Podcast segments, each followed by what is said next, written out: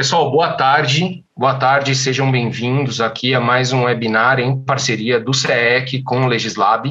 Em nome do CEEC, eu agradeço a presença do professor Alexandre Ripamonte, do CEEC, do professor Fábio Andrade, da professora Denilde Roshacker, do Legislab, e a gente está recebendo hoje, temos a honra de receber o economista Adriano Pitoli. O Pitoli ele tem graduação em economia pela FEA, e mestrado em economia também pela FEA. Ele trabalhou durante muito tempo, tem uma experiência muito grande em consultoria econômica. Ele trabalhou durante muitos anos na Tendências Consultoria Econômica. Ele foi chefe de representação em São Paulo da Secretaria de Indústria, Comércio, Serviços e Inovação do Ministério da Economia também. E atualmente ele ocupa o cargo de head de GovTech na Capital. Pitoli, muito obrigado por você ter aceito o, o, nosso convite aqui de participar, de poder trazer o cenário das GovTech, o que é um pouco de GovTech, como que ela, ela se diferencia das startups aqui para a gente aqui na SPM. É, a gente está muito feliz em receber você aqui. A palavra é tua. Obrigado, Rafael. Um prazer estar aqui com vocês, é, troca, batendo um papo, conversando aí sobre GovTech. Então, quero parabenizar a iniciativa de vocês. É, então, obrigado, professor Rafael Videira. Quero saudar aqui o professor Alexandre Ripamonte, professor Fábio Andrade e a professora Denil de Oliveira também. Prazer estar aqui com vocês. Então, espero que a gente possa fazer um, uma conversa aqui informal. Eu não sou desse, como o Rafael falou, não, minha carreira é como consultor econômico, eu sou um novato aqui, um entrante nesse mundo de venture capital, né? E mas ah, eu tenho acho que uma missão muito bacana aí de, de comandar esse fundo de venture capital, de voltado a GovTechs, né? Então a ideia aqui é a gente falar sobre essa perspectiva das GovTechs, né? Um, essa vertical de, de startups que desenvolvem soluções para o setor público. Eu vou compartilhar uma, uma tela com vocês aqui e fiquem à vontade aí para irem fazendo observações, é, meus colegas é, ou os alunos fiquem absolutamente à vontade aí para ir fazendo perguntas, enfim. Vamos fazer uma conversa assim bem, bem informal, né? Tem várias coisas que eu quero mostrar, então eu vou, eu vou ligar o play aqui, mas assim, não se intimidem de me interromper, tá? Eu só quero aqui é, não ocupar todo o tempo e tentar mostrar aqui várias que acho que tem várias discussões legais para a gente fazer sobre GovTech aqui. Eu vou tentar explorar diferentes vertentes aqui com vocês, tá? Muito bem, então vamos tentar é, qualificar um pouquinho o que a gente chama de GovTech, né? Então, é, GovTech, talvez uma primeira, uma primeira ideia que nos vem à cabeça são startups que ofertam serviços para o setor público. Né? Eu acho que assim, como uma primeira visão, acho que tá, eu acho que é uma percepção não errada de GovTechs, mas é, a gente tem uma ideia mais ampla. Eu acho que vale a pena a gente ter uma visão mais ampla do que é uma GovTech. Né? Na nossa concepção, GovTechs são é, startups é, que desenvolvem novas soluções, soluções inovadoras, é, em geral de base tecnológica, voltada a serviços públicos. Né? É, não necessariamente, daqui a pouquinho eu vou explorar mais isso, mas é, quando a gente fala de serviços públicos, e também aqui eu acho que vale a pena a gente ter uma ideia mais ampla de serviços públicos, e a gente está chamando de serviços públicos não só os serviços ofertados pelo governo, serviços ofertados em base estatais, né, em base estatal.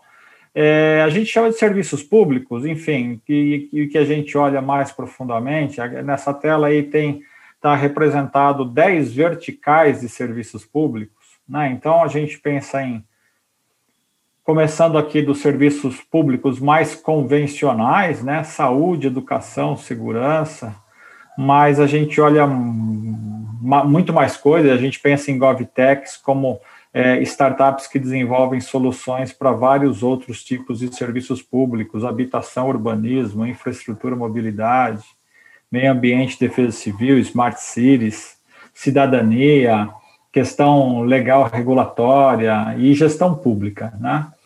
É, e quando eu falei que assim não necessariamente são startups que vão ter o governo como cliente, inclusive esse eu acho que é um ponto interessante do ecossistema de GovTechs, né? Então tem a gente está assistindo muita uma efervescência nesse é, nesse ecossistema de GovTechs e tem muita solução inovadora do ponto de vista técnico para ofertar serviços públicos e tem muita solução inovadora do modelo de negócio. Então, eu vou tentar exemplificar com alguns casos como é interessante a gente ver que tem solução para endereçar o nosso enorme gap é, de acesso a serviços públicos e vários e várias dessas GovTechs nem precisam ser contratadas pelo governo, digamos assim. Existem soluções de mercado, digamos assim, que possa ajudar a gente a enfrentar esse gap. E esse é o ponto, né? Então, ainda nessa tela aqui, é, então por que GovTechs? É porque a gente pensar em GovTechs. Enfim, eu acho que a gente não precisa discutir muito aqui, todo mundo aqui sabe que no país a gente tem uma imensa carência de serviços públicos, né? É, e, e aqui, nessas 10 verticais, eu procurei pensar um indicador para a gente ter uma dimensão do tamanho desse gap então, na, maioria, na maior parte desses, dessas 10 verticais de serviços públicos, eu peguei é, uma a posição do Brasil em rankings internacionais, no caso aqui o ranking de competitividade do Fórum Econômico Mundial. E a gente vê que, infelizmente, mas sem surpresa, né? É, nesse ranking de 141 países, em todos os serviços públicos, o Brasil está sempre no segundo pelotão quando não nas últimas colocações de acesso e qualidade a serviço público, né? Então a gente vê aqui é, em educação, quando a gente vê capacitação da força de trabalho, um tema estreitamente relacionado à educação, o país está na posição 131 de 141 países. Em segurança, a gente também sabe que está numa situação extremamente precária, né?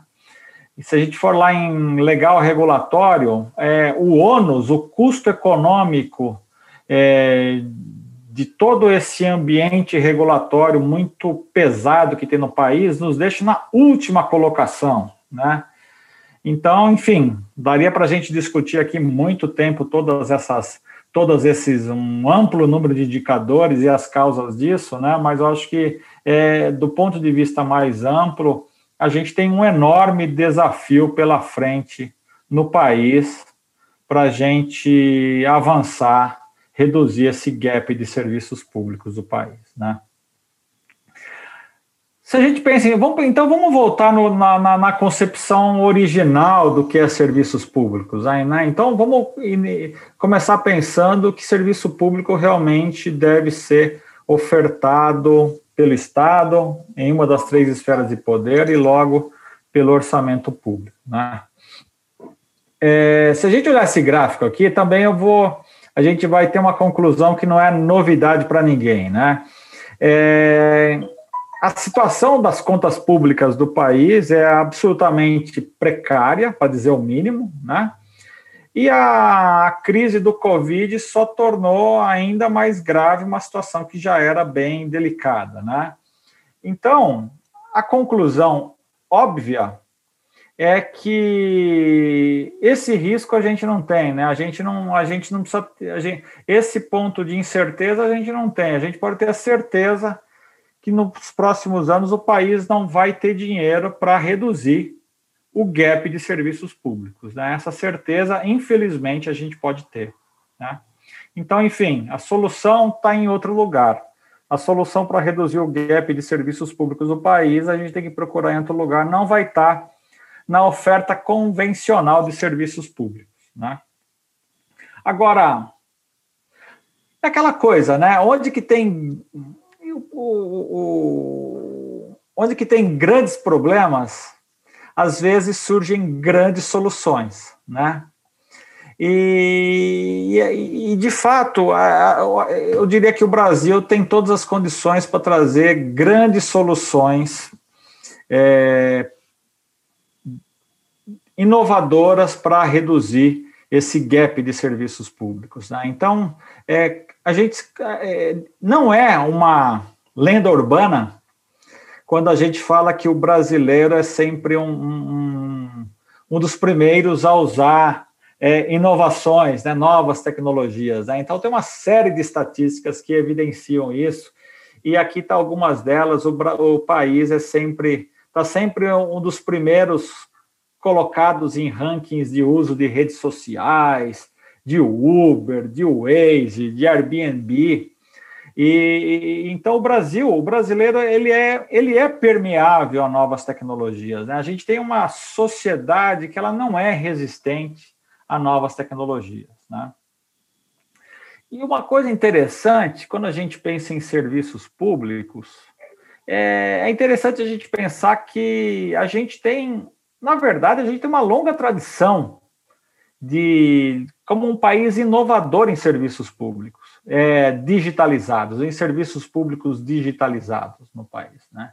Então a gente tem a urna eletrônica desde 96, né? Já faz um tempão que a gente vota é, por urna eletrônica. A gente declara imposto de renda desde 97, então se não foi o primeiro país, seguramente foi um dos primeiros países que, que passou a ter um processo totalmente digital de declaração de imposto de renda, e tem vários outros exemplos que, que favorecem esse ambiente, né? Então, a lei, a lei da transparência das informações públicas, que obriga é, os órgãos públicos a, a, a, divulgar suas informações pela internet, mais, um pouco mais recentemente, lei de acesso à informação também vai nessa direção. Então, a gente tem aí um ambiente favorável para na direção de digitalização de serviços públicos. Né?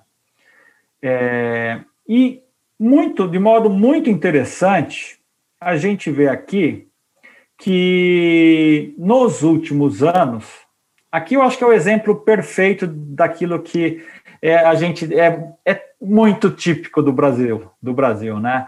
A gente tem grandes carências, mas a gente traz é, soluções inovadoras, muitas vezes. Né? Então, a gente vê aqui, por esse gráfico, que a gente está num momento de muita efervescência, um momento muito é, é, intenso em um processo de digitalização de serviços públicos, principalmente no governo federal nos últimos anos. Né?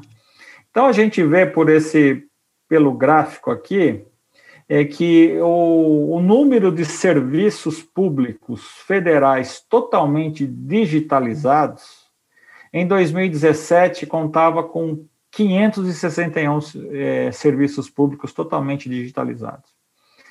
Dois anos depois, esse número saltou em mais de mil, foi para 1.760. O que, que, explica isso? Seguramente o que explica isso é a necessidade, é a extrema necessidade de digitalizar serviços públicos, dada a enorme, ao enorme gap de acesso a serviços públicos do país e, principalmente, a enorme carência de recursos públicos do país. Seguramente é isso que explica. Né? Então, aqui onde que tem muita carência, pode surgir, com um pouco de sorte, grandes soluções também. E daí o segundo impulso, infelizmente, né, mas é, por alguma ironia, tem, por incrível que pareça, tem, talvez tenha algum lado positivo, em meio dessa tragédia da, da pandemia do Covid, seguramente o, a, a pandemia do, do Covid trouxe esse segundo acelerador do processo de digitalização de serviços públicos, em que, em apenas um ano, houve mais mil serviços públicos digitalizados. Né? Então a gente conta aí, e esse certamente, esse número foi é de dois, três meses atrás, certamente esse número já é maior hoje, então dois, três meses atrás a gente estava com 2.670 serviços públicos digitalizados, com uma meta de tornar todos os serviços públicos digitalizados nos próximos anos. Né?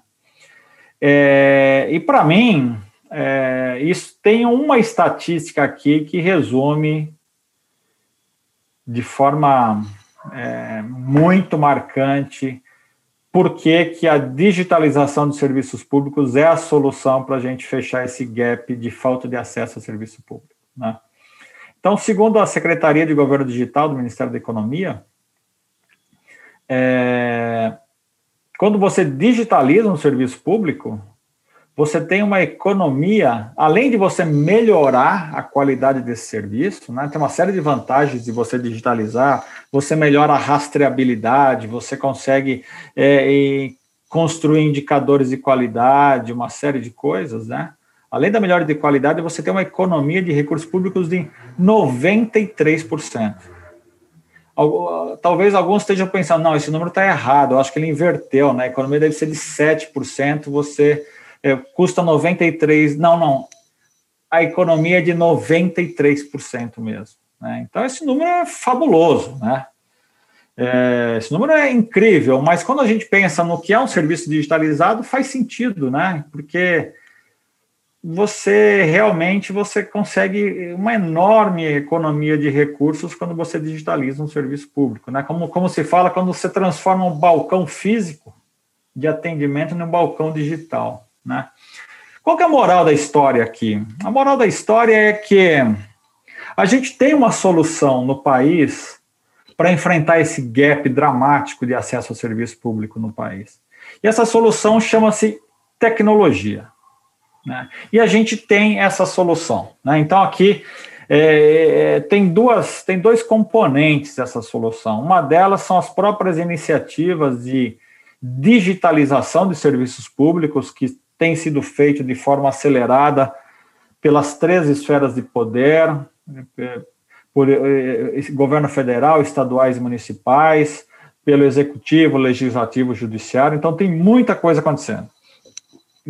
E é, e, além, e a segunda perna são as GovTechs, né? Então, obviamente que elas não são não são histórias estanques, né? não são duas histórias, porque muito dessa digitalização do serviço público é conquistada via, via GovTechs também, né? Mas tem tem a, a digamos assim, as, a, os processos intragoverno de digitalização do serviço público e tem a contratação de GovTechs que ajudam na digitalização do serviço público. Então, em resumo, a gente tem a solução para resolver esse problema e é uma grande solução, uma solução altamente promissora. Né? É, quando a gente pensa em GovTechs, então eu vou falar daqui a pouquinho, não, não necessariamente são é, startups que vão vender para governo, é, mas assim, surge sempre essa pergunta, né? Ó, vocês vão investir em GovTech, vocês são malucos, né? Vocês não sabem qual que é o risco governo, né? Vocês, não, não faz sentido esse é, investir em GovTechs, né? Mas assim, mas faz sentido, né? Então a gente viu aqui que a demanda, a demanda latente é enorme, a solução do lado da oferta ela existe, é altamente promissora. E do ponto de vista institucional, a gente também tem avanços importantes aqui, né, que favorecem aí é, uma aceleração é, da, dessa, de, da, do, do mercado de GovTechs, né? Então, eu acho que vai, eu acho que a gente precisa é, é desmistificar um pouquinho esse risco governo. Existe um risco governo, né? Mas é, que é difícil ser contratado, é difícil receber, etc. e tal. Pode até acontecer, mas assim, mas não. Mas ele merece ser qualificado e pensando do ponto de vista de um fundo que vai investir em entre 20 e 30 GovTechs, existe bastante espaço para você mitigar esses riscos, né? O primeiro elemento é que, é, é, na verdade, precisa desmistificar um pouco esse risco mesmo, né? Então, você tem, é, e, e, na Capital, é, já, é, a Capital já investiu em oito GovTechs, né? Mesmo, não no fundo GovTech, que o fundo GovTech foi lançado agora em março, ainda não tem nenhuma GovTech na sua carteira, mas a, a gestora, a Capital, já tem uma já tem uma boa experiência, já conhece bem esse mercado, já investiu aí nos últimos 10 anos em oito GovTechs, né? Então, é, é, a gestora conhece bem esse mercado, né? E, e um ponto, quando a gente olha para essas oito GovTechs em carteira, tem problema de inadimplência com o setor público? Tem, mas não é uma coisa tão dramática quanto parece assim. Né? Então, é, demora para ser contratado? Demora. Mas o setor público muitas vezes também demora. Né? O setor público, o setor, o setor privado muitas vezes demora também. Né? É, tem inadimplência no setor público? Tem, mas no setor privado também tem. Né? É, pode ser um pouco maior no setor público, mas não é tão maior assim. Né? Então, esse é um ponto. O segundo ponto, a gente vê uma mudança na percepção dos agentes públicos com relação é, a, a, a, ao espaço para GovTechs. Né? Então, claramente, você tem uma, um ambiente né, institucional orgânico em que os agentes públicos eles são eles, eles, eles estão mais é, voltados, estão mais permeáveis, mais receptivos a, a nessa questão de superar os desafios para contratar soluções inovadoras, para contratar e para reduzir as incertezas de contratação do setor público, porque obviamente todo mundo faz conta. É quando você quanto maior a incerteza na contratação do setor público, quanto maior o risco, mais caro o setor público paga, né? Não tem jeito. Mas então a gente percebe aí uma, uma reação muito forte, muito positiva dos agentes públicos, com maior é, é, é, é preocupação, com maior é, é, percepção dessas coisas e esforço para melhorar esse ambiente. Né? Tudo bem, acho que é preciso baixar, né? Esse, em terceiro lugar, né, a gente tem, eu vou falar um pouco aqui, a gente tem alguns, a gente tem três novas leis que acabaram de ser sancionadas, acabaram de ser aprovadas pelo Congresso e sancionadas, duas delas, e a outra já foi aprovada pelo Congresso e está para ser sancionada nos próximos dias, né? Que é a nova lei de governo digital, a nova lei de licitações e o novo marco legal de startups. Eles trazem muitas novidades modernas, em linha com a experiência internacional mais moderna, também que favorecem a contratação de soluções inovadoras pelo setor público, trazem maior segurança jurídica para GovTechs, para startups de modo geral. Então, tem muita novidade legal que eu vou tentar dar uma pincelada um pouco sobre esses elementos nas próximas telas. Né?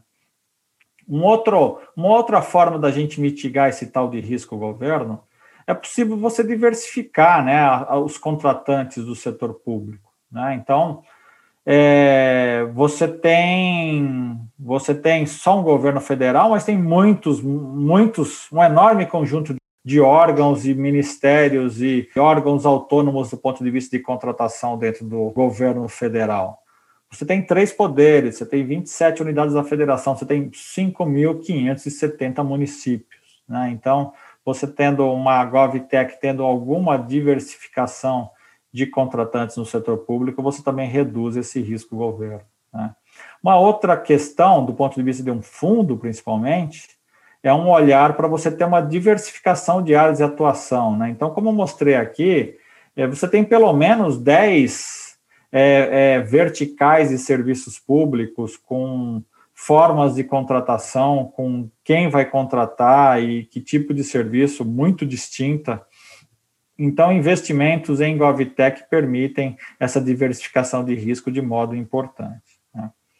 E, e, o segundo, os dois últimos pontos, né, como eu falei, GovTech não necessariamente é, é, tem solução via governo, e muitas, e muitas soluções que são vendidas para governo não são exclusivamente de governos. Então, é, é, uma coisa que a gente faz é olhar para startups que desenvolvem soluções para governo, mas que na sua carteira também tem soluções para o setor privado. Isso ajuda também a mitigar esse risco governo.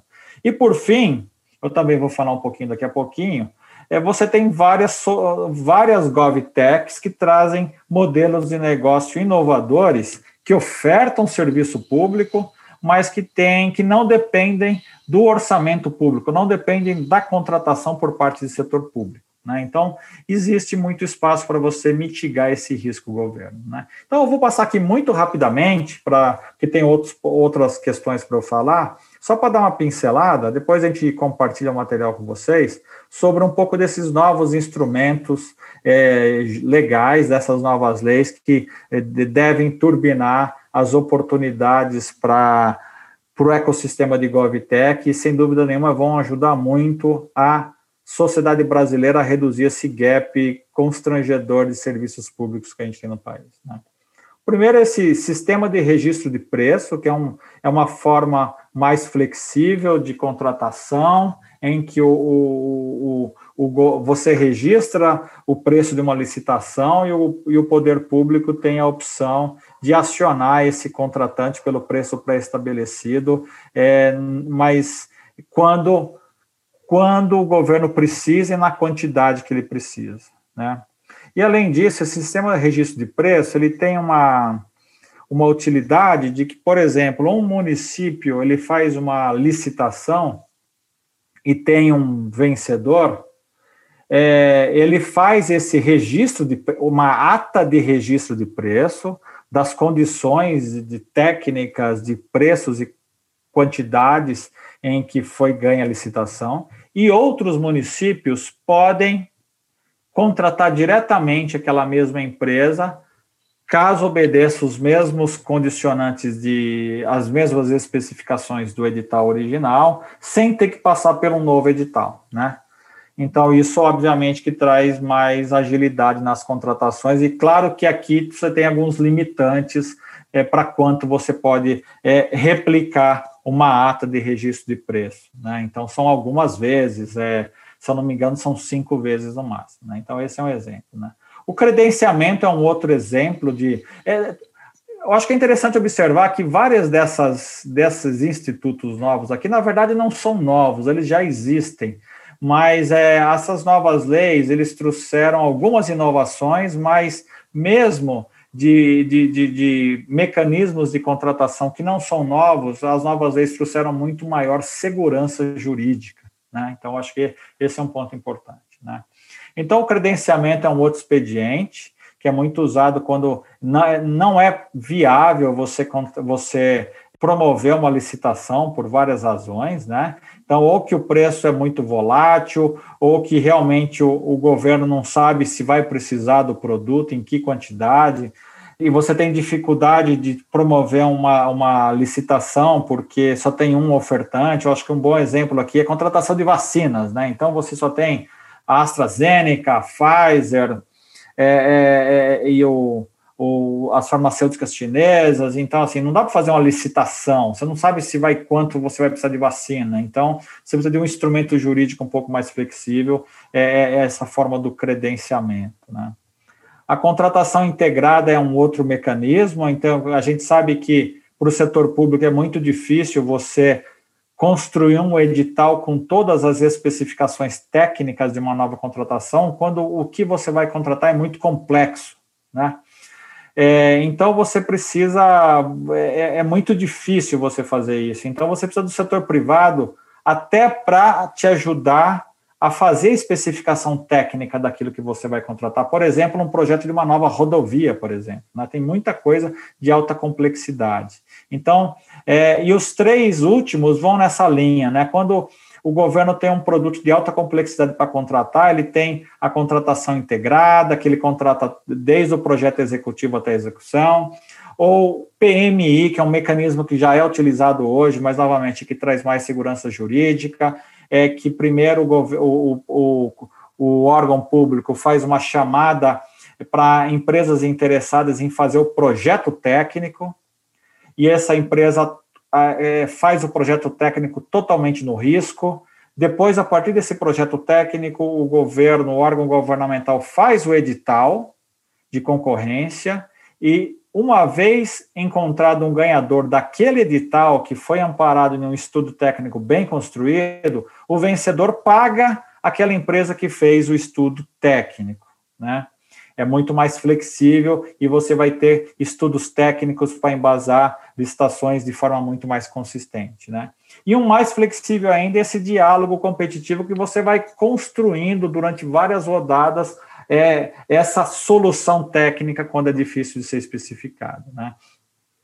A nova lei de governo digital também traz muita inovação. Você tem um mecanismo de plataforma única que já está em pleno é, em plena expansão, o EGOV. Se vocês não se inscreveram no EGOV, vale a pena, tem muita coisa lá, é muito bacana. É, da mesma forma, você tem um mecanismo único de identificação e esse EGOV, a ideia, já tem centenas de serviços públicos lá dentro, como a gente viu, dentro de uma única plataforma, e a ideia é congregar estados e municípios numa mesma plataforma. Isso traz um ganho de racionalidade para serviços públicos imenso. Um dos maiores problemas do serviço público é essa falta de de, de, compartilhamento de informação. Então, na saúde, você tem saúde municipal, estadual, federal. Em uma cidade tem vários postos de atendimento. A pessoa vai em um, marca consulta, vai em outro, marca outra consulta, não desmarca a primeira consulta, então falta na consulta. Então, aquilo gera uma bola de neve de ineficiência no setor público. Tem muito disso, muito, muito, muito muita ineficiência na oferta de serviços públicos por conta disso.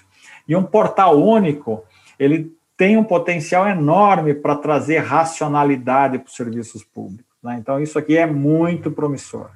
Da mesma forma, uma identificação única, né? então, é, para a pessoa física é o CPF, para a pessoa jurídica é o CNPJ, é, tá, a lei traz a, a validação maior segurança jurídica para assinaturas digitais e uso de documentos, tudo em base digital. Um exemplo disso, eu trabalhei no Ministério da Economia. No Ministério da Economia, praticamente não tem mais papel no Ministério da Economia. É tudo por sistema, enquanto que outros ministérios estão tá muito na base do papel ainda. Então, acho que esse é um exemplo bem interessante. É, como eu falei, é, a nova lei ela traz várias, ela disciplina é, o compromisso de quem oferta um serviço público digital é, de monitorar, criar indicadores de qualidade dos serviços, tem uma disciplina acesso livre à informação, tem a ideia aqui de construir laboratórios de inovação junto com o setor privado, é, determin, tem determinantes de transparência das informações, tem muita coisa legal, né? E finalmente aqui no marco legal das startups, tem que, como eu falei, ainda está aguardando sanção presidencial. Tem muitos instrumentos novos, interessantes, que eu acho que vão potencializar o ecossistema de startups e, em especial, de GovTechs. Né? Então, você tem alguns mecanismos é, mais adequados de incentivo para atração de investidores para fundos de investimento, né? como como fundos de investimento em venture capital, em que eu atuo, em que você tem uma série de recursos públicos que, na verdade, são voltados à pesquisa, desenvolvimento e inovação, mas muitos deles não têm, não encontram uma alocação que traga um retorno social é, tão bom quanto deveriam. Né? Então, agora, com o novo marco legal de startups, você abre a possibilidade para que parte desses recursos possam ser aplicados em fundos de investimento em participações, os FIPS, né, que são esses, como são esses fundos é, de venture capital que investem em startups. E fundos de investimento em participações é um instrumento moderno, de alto grau de governança, é, que tem, você compartilha o, os recursos públicos é, vão estar em mãos de profissionais e vão, e vão compartilhar, digamos assim, os mesmos riscos e oportunidades de outros investidores institucionais do setor privado.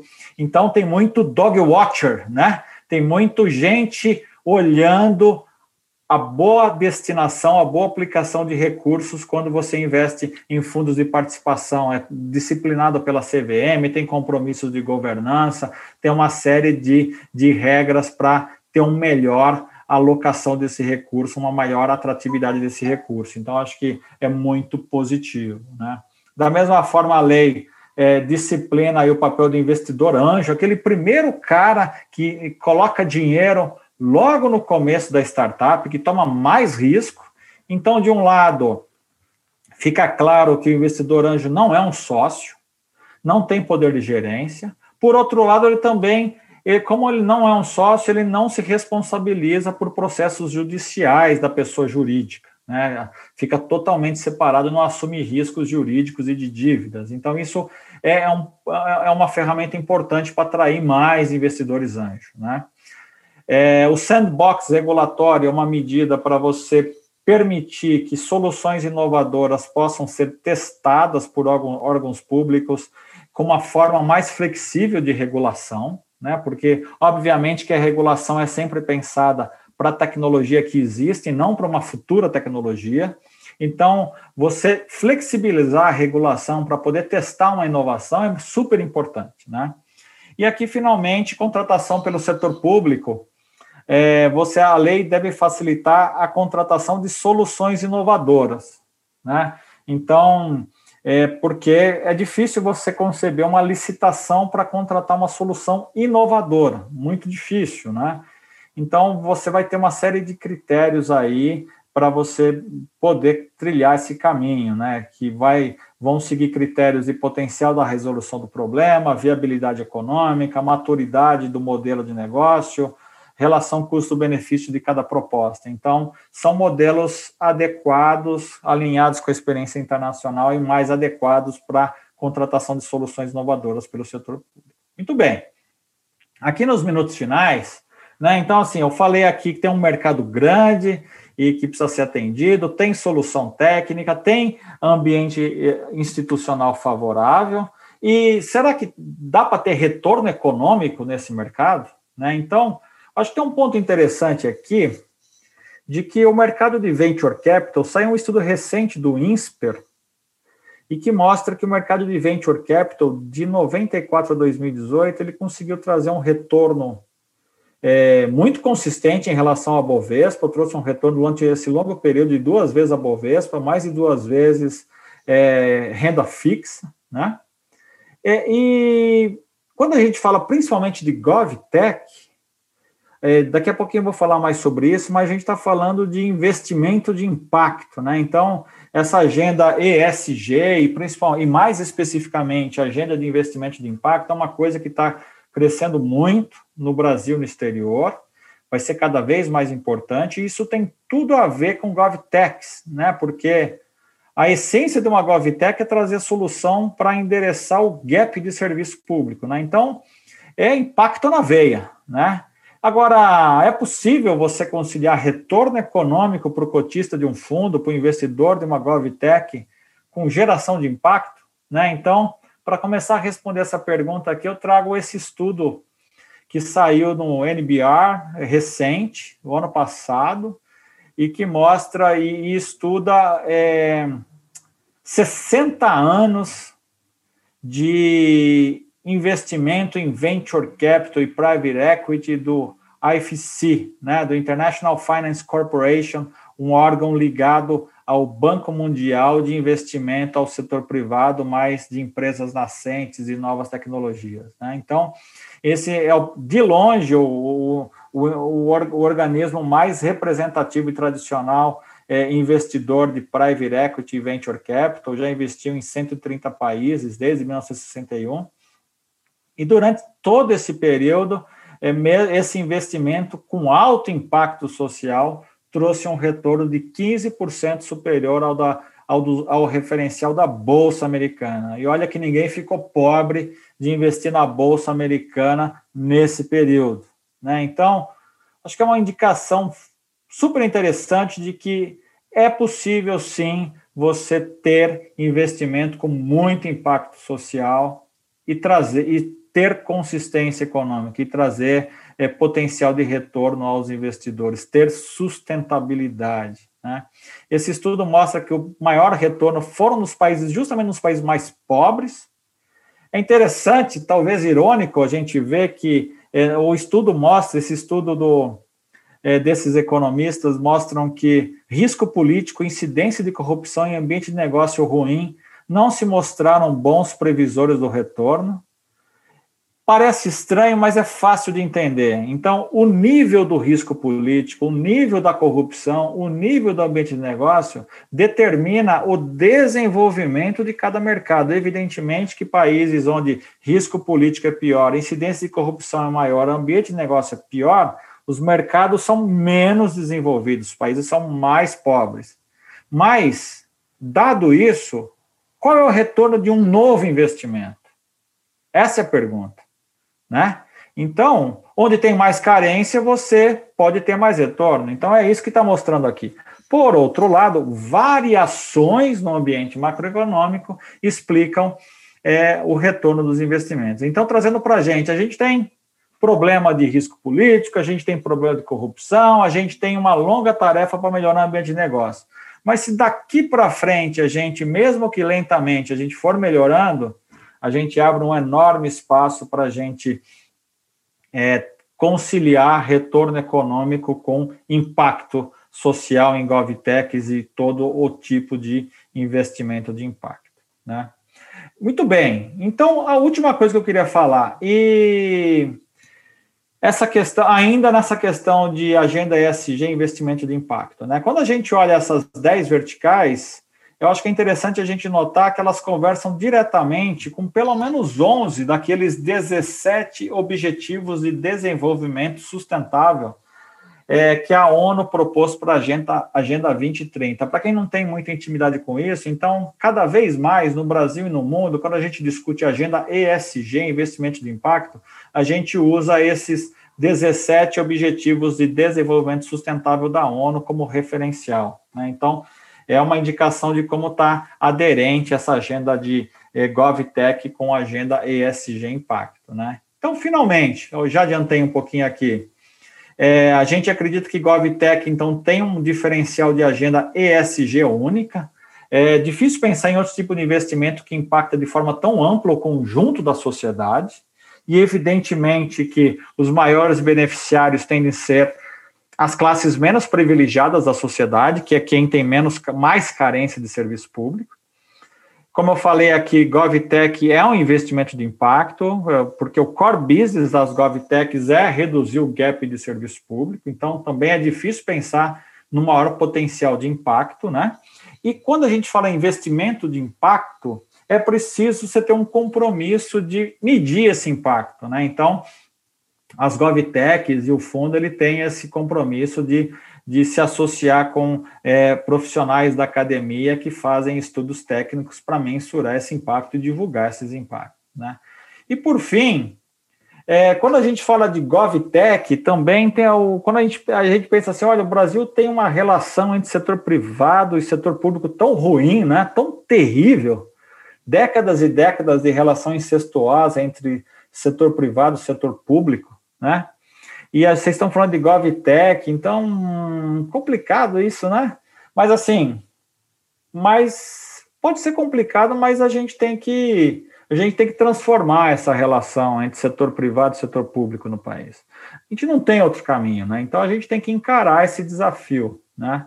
E para a gente, então, é, eu, eu diria assim, eu diria que o setor privado ele tem um compromisso, na verdade, com a sociedade brasileira de reconstruir essa relação entre setor privado e setor público do país. Né? São décadas de relação incestuosa, e como a gente sabe, quando tem um, um político corrupto, tem sempre alguém do setor privado corruptor. Né? Essa é a verdade. Né? Então, eu diria que, mesmo depois de escândalos de Lava Jato e enorme quantidade de outros, a gente ainda, o setor privado tem está devendo é a construção de uma nova relação com o setor público, ele deve isso à sociedade brasileira. Né? Então, nessa linha, quando a gente fala em investimento em GovTech, a gente tem que ter um compromisso muito rigoroso com essa relação entre GovTechs e setor público. Né?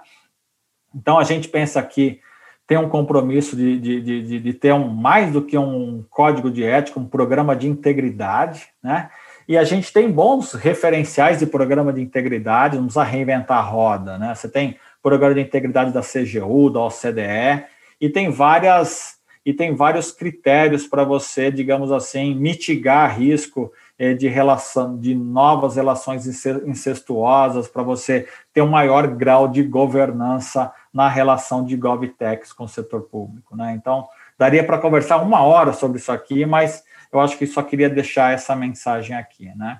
E finalmente aqui, eu acho que não vai dar tempo, eventualmente aí na, no bate-papo eu posso dar um exemplo, mas aqui fica vários exemplos da, das oito GovTechs que estão atualmente em carteira pela gestora, cada um de segmentos muito distintos, modelo de negócio muito distintos, algumas vendem para governo, outras têm outras fontes de recurso, Tem a Magnamed aqui, que infelizmente ela está num crescimento vertiginoso, infelizmente porque ela é a maior fornecedora brasileira de respiradores pulmonares, né? É, e que diante dessa pandemia a demanda dela cresceu enormemente, né? Mas foi um investimento da Capital de 2008. Nessa altura, a Magnamed estava nos porões da Politécnica da USP, né? Então ali, obviamente que ninguém conseguia prever o que, que ia acontecer é, 12 anos depois, né? Mas é, é um exemplo interessante, né? Você tem aqui portal de compras públicas que as tem duas mil prefeituras que usam esse portal e as duas mil prefeituras não pagam um real pelo portal, um serviço absolutamente gratuito de alta qualidade, traz transparência para as compras das prefeituras, aumenta em muitas vezes as oportunidades de o conjunto de potenciais é, é, vendedores para uma prefeitura do interior e quem paga? Qual é o modelo de negócio? São quem as empresas que querem vender para prefeituras que, que, que, fecham esse modelo de negócio. Esse é um exemplo de como pode ter uma GovTech que não dependa é, da contratação por parte do setor público, né? Então tem muita história legal aqui, tem a Colab, que nasceu como uma, uma plataforma de, de, de participação social, nasceu como aquela ideia de você passa pela rua, vê um buraco, fotografa, coloca no portal da Colab e aquele é endereçado para o secretário de, é, de obras ou de, ou, ou, ou de é, é ou, ou, das subprefeituras, e agora o Colab está é, é, desenvolvendo uma série de outras ferramentas de serviço público dentro desse portal. Então, em resumo, tem muita história bacana aqui, muita história de, de, de, de modelo de negócio interessante, de GovTechs que estão se desenvolvendo economicamente, gerando retorno econômico e gerando muito impacto, né? Enfim, daria para conversar mais sobre vários exemplos aqui. Por enquanto, eu vou ficar por aqui para o nosso bate-papo, porque eu acho que eu já roubei tempo demais aqui da minha exposição. Eu vou pedir desculpa para os meus colegas aqui, que a ideia era um bate-papo e só eu falei até agora, então já peço desculpas aqui. Gerou um enorme impacto social, fica tranquilo. Ah, Ex exatamente, Petoli, exatamente. A tua apresentação foi muito muito interessante aqui e eu acho que você trouxe vários pontos novos aqui que a gente não estava acostumado. A gente tem aqui na, na escola a gente tem uma incubadora de negócios, né?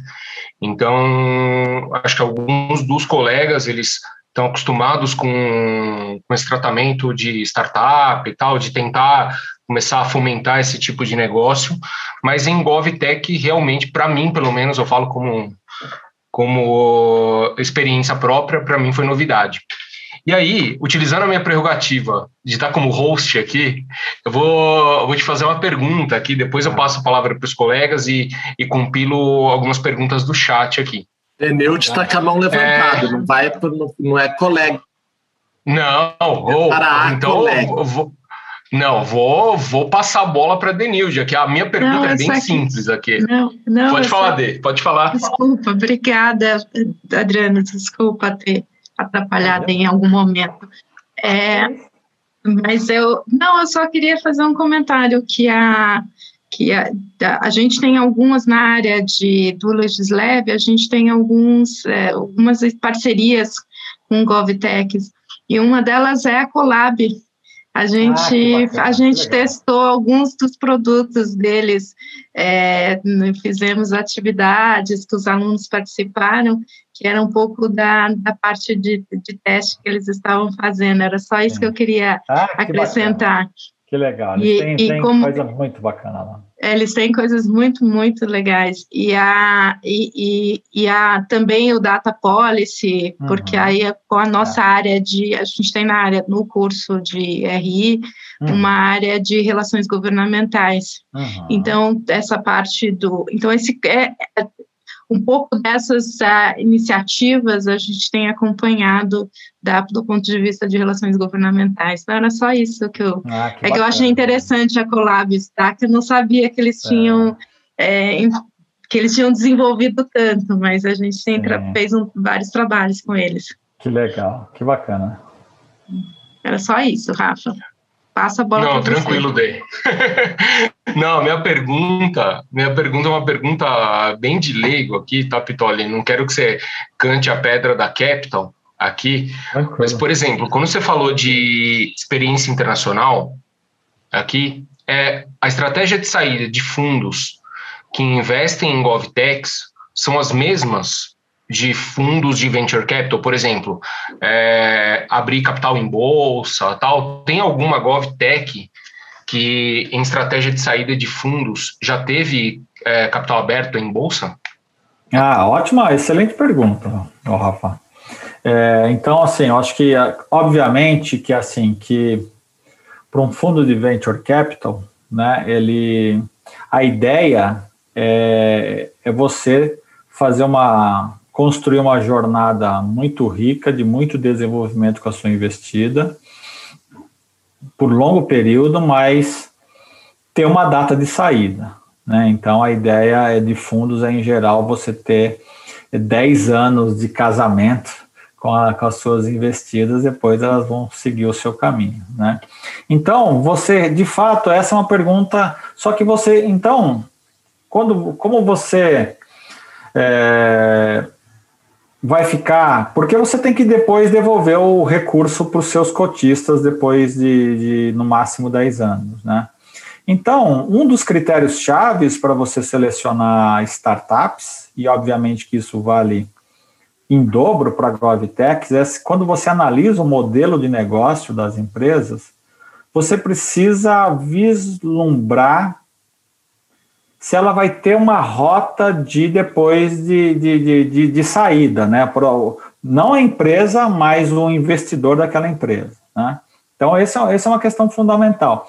E muitas vezes acontece de você se deparar com GovTechs, que tem soluções super legais, super inovadoras, arrojadas, que trazem impacto, trazem retorno econômico, mas você pensa, pensa, pensa e fala assim, daqui a 10 anos, como que é possível desinvestir dessa empresa? Às vezes é difícil.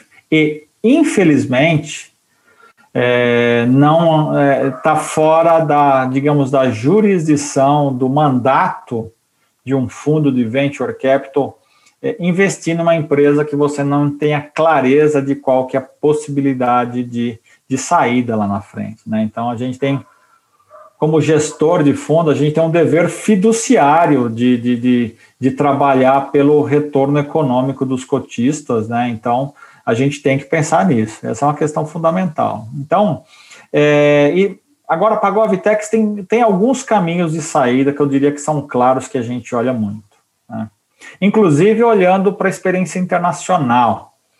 E é uma coisa interessante de, é, de que eu, eu falei das especificidades de Brasil, né, que o Brasil tem enormes carências de serviço público, mas ao mesmo tempo tem soluções inovadoras de, ser, de digitalização de serviços públicos. E, e o fundo, um fundo de GovTech, de certa forma, é uma solução inovadora também, que tenha entrado no nosso radar, e olha que a gente procurou bastante, nós somos o segundo fundo de, especiali de venture capital especializado em GovTech do mundo. Né? Já tem muito investimento em GovTech, mas de fundo especializado em GovTech, eu acredito que nós sejamos o segundo do mundo. Tem o GovTech Fund americano de 2008, que abriu uma, um braço na, na Europa em 2014, mas que eu seja do nosso conhecimento, nós somos o segundo. E a gente acredita que, é, dadas essas características de Brasil, a gente vai ter GovTechs muito promissoras que vão é, ajudar muito a reduzir esse gap de serviços públicos no país e vão se expandir para outros países também levando soluções é, que tem que não faltam são outros países com, com necessidades semelhantes ao Brasil né? então é uma um caminho é esse um caminho da internacionalização né? E, e, um ponto interessante é de que, ironicamente, né, não só as GovTechs que estão surgindo no Brasil vão ter um potencial muito grande para se expandir internacionalmente para outros países emergentes com carências equivalentes ao Brasil de serviços públicos, mas ganhar a OCDE, mesmo a OCDE. Porque por essas ironias, se é verdade que onde tem muita carência também tem muita solução inovadora, onde tem pouca carência tem muita inércia contra soluções inovadoras. E a gente tem assistido, e isso é muito curioso, de que já hoje o Brasil está muito à frente de países da OCDE em uma série de serviços públicos digitalizados. Estados Unidos, Alemanha, Japão, para ficar em três ícones de fronteira tecnológica, tem muito serviço público de carimbo, papel e servidor público atrás do balcão, com serviço completamente analógico e é, antigo e pouco eficiente. Né? Isso é um ponto interessante. Agora, voltando à sua pergunta, Rafael, então, é, tem um caminho, e a gente vê na experiência internacional, não só americana, que, como eu falei, a gente é o segundo fundo de GovTech, possivelmente, mas tem muita GovTech por aí, né?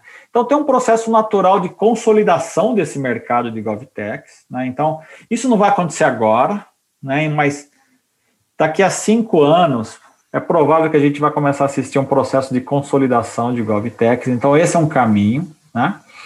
O, o outro caminho que está atrelado a esse é um, é um mercado de capitais, é abertura de capital, esse é um outro caminho natural.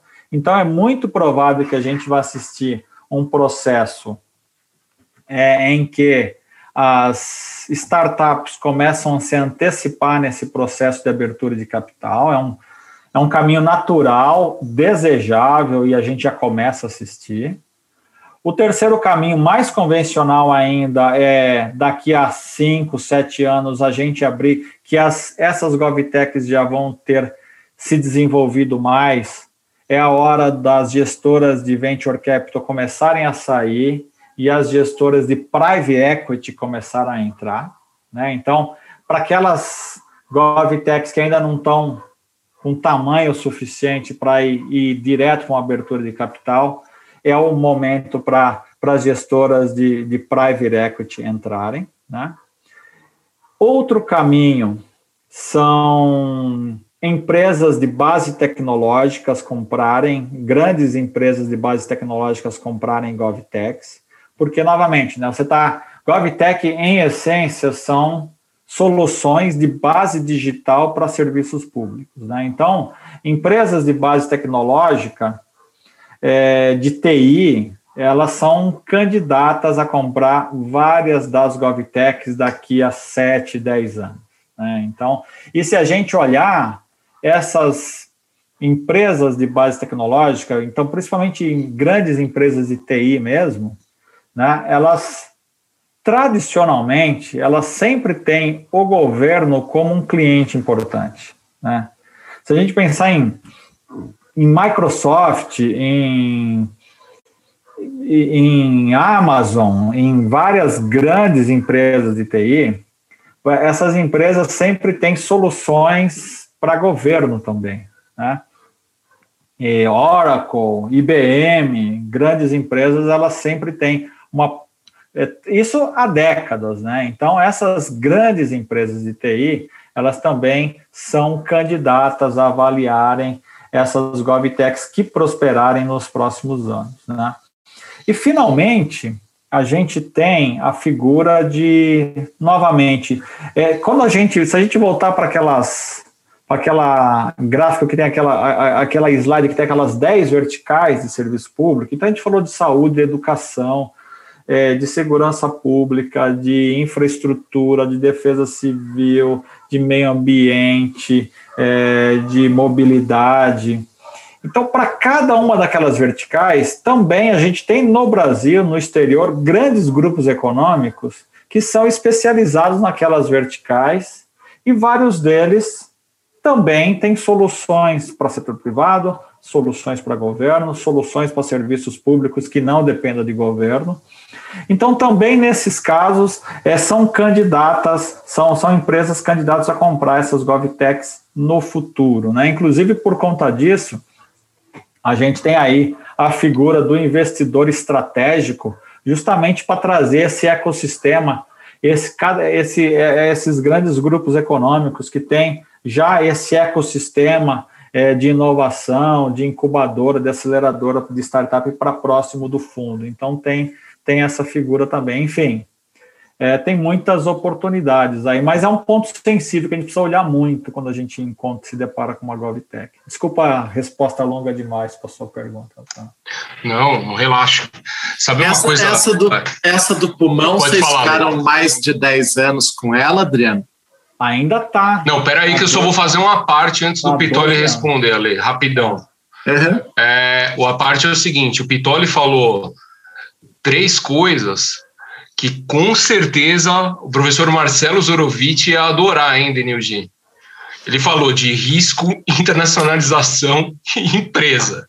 É. Então, assim, isso daí, só para você ter uma ideia, Pitoli, o, a monografia dos meninos, né, é chamada de é, Plano de Graduação Internacional. Ela é dividida em três partes.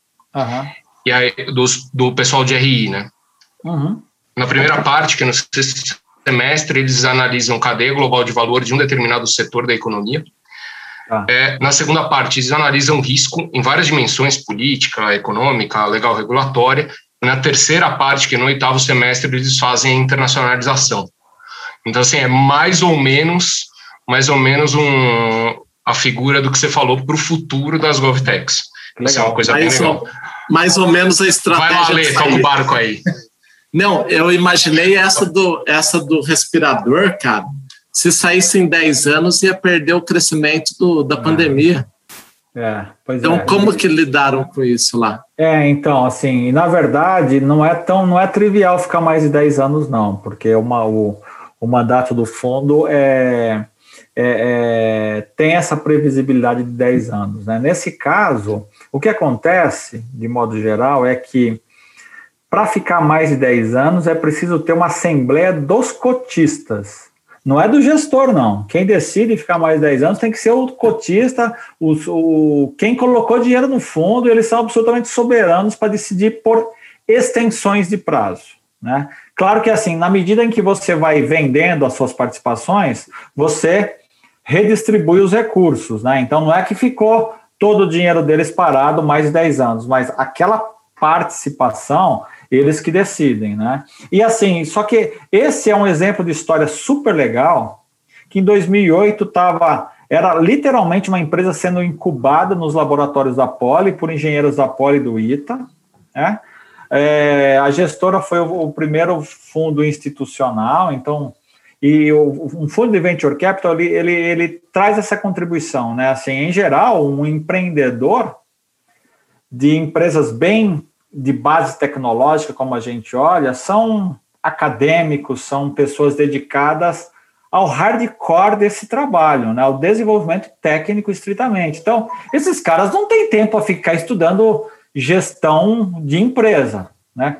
Por mais nobre que seja também essa atividade, né? A especialização do trabalho, né? Então, eles têm uma agenda complexa, pesada de desenvolvimento técnico. Engenheiro, é, médicos, físicos, químicos, então eles estão dedicados ali. Então, o papel de um fundo de venture capital é trazer conhecimento é, de gestão empresarial, de governança, de estratégia de negócio, esse tipo de coisa, para o empreendedor que está ali no sangue no desenvolvimento técnico. Né? E, e, e, e a, e a teve muito disso, né? Assim, como eu falei, infelizmente, a empresa está crescendo enormemente para dar conta desse drama da Covid, mas a, a Magna Média, o que, que ela é? Ela tropicalizou respiradores a partir das melhores tecnologias da Alemanha, de Japão. Engenheiros desenvolveram o qual era a ideia, qual era o problema? Era um problema típico de serviço público do país. O país carece enormemente de respiradores, isso antes da pandemia. A gente tem condições adversas para trabalhar com respiradores. é, às vezes falta energia, às vezes falta isso, falta aquilo, as instalações não são as mais apropriadas, nas ambulâncias não tem os melhores equipamentos, então tem que ser desenvolvido um modelo de respirador robusto, resistente, adaptar, fácil de ser utilizado, barato, para atender a necessidade do Brasil. Era essa, o problema era esse. E isso, e isso que é isso que a Magnamed trouxe. E hoje ela exporta para 50 países. Né? Então, acho que esse é um exemplo interessante de, de é um exemplo super legal, assim como tem outros exemplos ali que muito bacanas de outras GovTechs que também trazem, acho que um potencial de retorno econômico e muito potencial de impacto social. Vitório, vou aproveitar aqui, o pessoal mandou algumas perguntas no chat. Ah, bacana. Eu vou tentar juntar aqui uma pergunta mais objetiva para você. Ah, eu não sei tá. se era para eu ver ou se você, como mediador, vê essa. Não, relaxa, fica tranquilo. Tá você só tá na roda de fogo aí. Tá bom, ótimo, ótimo. fica tranquilo. Eu não gosto de fogo, eu não gosto de fogo amigo, é, ou melhor dizendo, eu, eu gosto de fogo amigo, tá? Eu gosto de fogo amigo. Não, não faz pergunta fácil para. Não faz pergunta fácil. Não, não. pode, pode ficar tranquilo. mais cascudo aí. Ó, antes, só deixa eu agradecer o Pitório, que eu vou ter que aplicar a prova agora. Então, vou trocar de roupa para aparecer um professor Bacana, mais então, hardcore. Mas pega não, parabéns, não, não, obrigado. Não, não, facilita para esses alunos, não, viu? Mão pesada, hein? Vai lá, mão, mão pesada. pesada. deixa comigo. Boa. Se tiver alguém aqui de PP, se prepare. Vai lá. Valeu, valeu, Adriano. Obrigado. Valeu, Ale.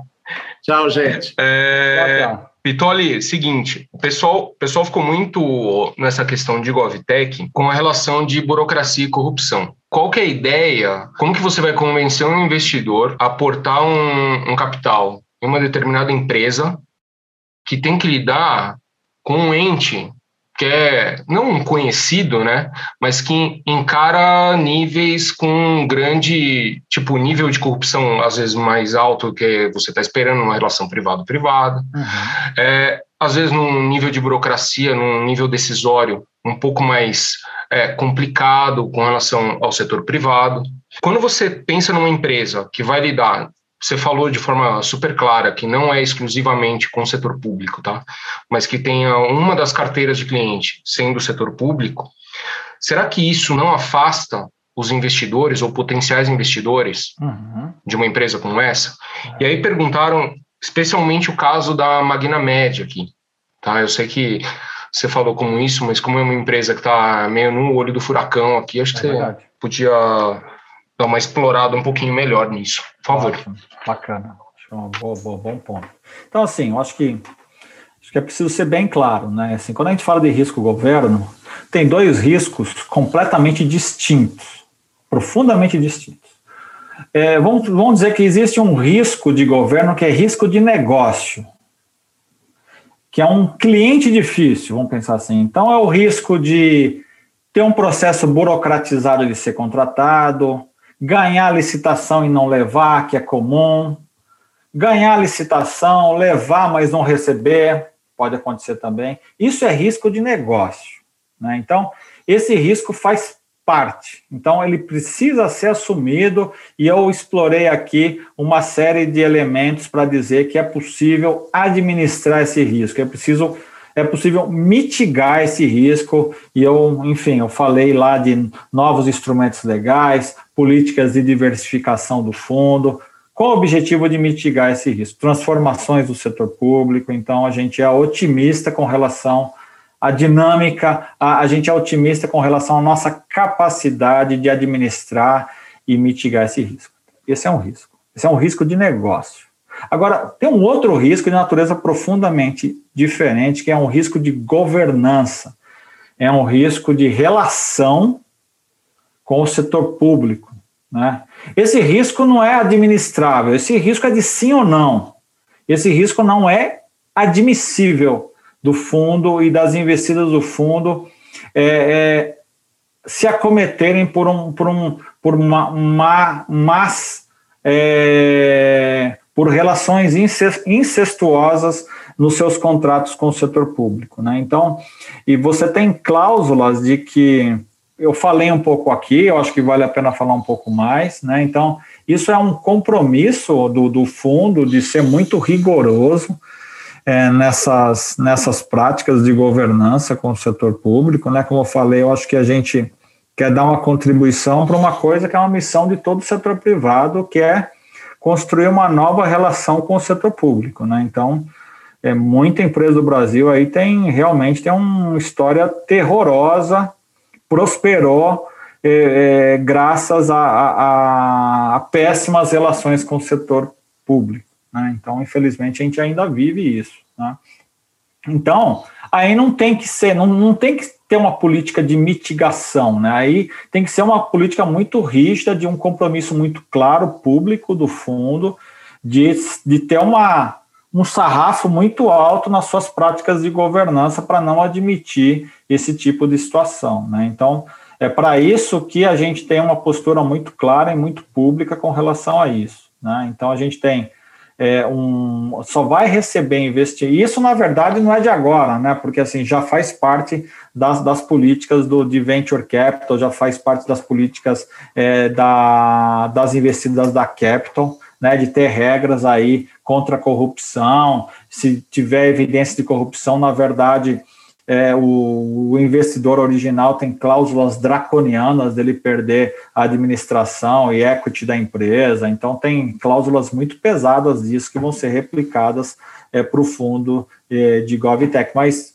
especificamente para o fundo de GovTech, é preciso um, aumentar o sarrafo mais ainda, porque, afinal de contas, é a essência Ainda que eu falei que não é toda a GovTech que vende para setor público, boa parte dela sim. Né? Então, é preciso, digamos assim, ter mais cuidado ainda. Então, é para isso que eu falei que a gente está construindo, desenvolvendo todo um instrumento aí de, de práticas de governança, né, de, de que eu apresentei aqui para vocês, né, é de código de conduta e toda uma série de políticas para fazer frente a esse tipo de situação, né? E como eu falei, né, você não precisa reinventar a roda com relação a isso, né? Você tem é, programas de integridade muito bem estabelecidos que naquela linha que eu falei que você tem um funil muito pesado para avaliar a empresa antes de investir, um critério muito duro e que certamente vai ter muito projeto interessante que a gente não vai investir por questão que não vai passar pelo, pelo filtro da governança. Né? Ou, ou empresas que têm falhas nos seus processos de governança ou que não vão aceitar aderir ao programa de integridade que as investidas pelo fundo vão ter que aderir, porque isso envolve compromisso, envolve compromisso de transparência, de publicação, de publicidade, e isso a gente não pode transigir com relação a, a, a, essa questão. Né? Enfim, eu acho que o ponto fundamental é o seguinte: a gente tem um compromisso público muito forte é de trabalhar por elevados níveis de governança e ajudar a transformar essa relação entre setor público e setor privado do país. Em essência, assim, eu acho que a melhor vacina para isso é a publicidade, é a, é, é, é, é a governança, é você ter o compromisso de ser, é, de ter é, muita transparência é, nessa, nessa relação, né? Então esse é, esse é o nosso compromisso. Pitolio, eu só vou agradecer, acho que em nome do CEEC, em nome do Legislab, assim, a, a, tua palestra. Acho que foi muito, muito bacana. Para mim, foi conhecimento novo. Então, assim, foi muito legal que a gente já, a professora D e o Fábio, eles já conheciam uma incubada de vocês, né? Eu não sabia disso. Então, assim, acho que foi muito, muito legal, enriquecedor o que você, que você apresentou para gente nessa hora e meia aqui. E o, o, bom da, o bom que você trouxe um tema novo, o ruim é que você se propôs a vir uma vez, vai ter que voltar algumas vezes. É sempre tem esse esse ah, o então ponto aqui. Tem, então só tem lado bom, só tem lado bom então. Ah, então fechado. Vai ser um grande prazer. Pitoli, muito obrigado, muito obrigado mesmo. Agradeço todo mundo que assistiu e agradeço os meus parceiros, professores aqui, professor Alexandre, que não está mais aqui, professor Fábio e a professora Denilde. Valeu, gente. Muito obrigado. Boa noite a todos aí. Eu que agradeço, agra agradeço, Rafael, Agradeço Fábio, Denilde, agradeço o SEC, o Legislab, foi um grande prazer estar com vocês aqui. Se vocês me convidarem, eu volto. Então a responsabilidade pode, é de vocês. Pode deixar, então. Muito obrigado, Pitoli. Obrigada. Tchau, gente. Boa noite Legal. a todos Tchau. aí. Boa noite Tchau. a todos. Tchau. Obrigada, obrigada, Obrigado. Adriano.